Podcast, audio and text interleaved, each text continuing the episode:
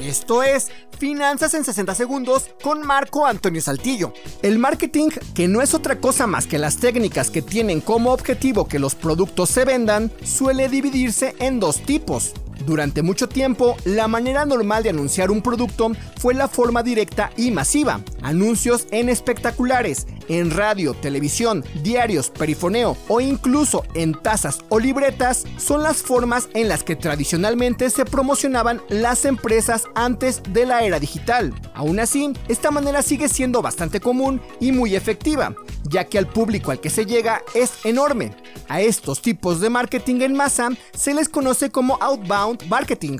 La ventaja de este tipo de estrategias es que generan resultados positivos de forma más rápida, además de que es mucho más fácil rectificar las acciones que no estén dando resultados positivos. Lo mejor del outbound marketing es que el público al que se llega es mucho más amplio.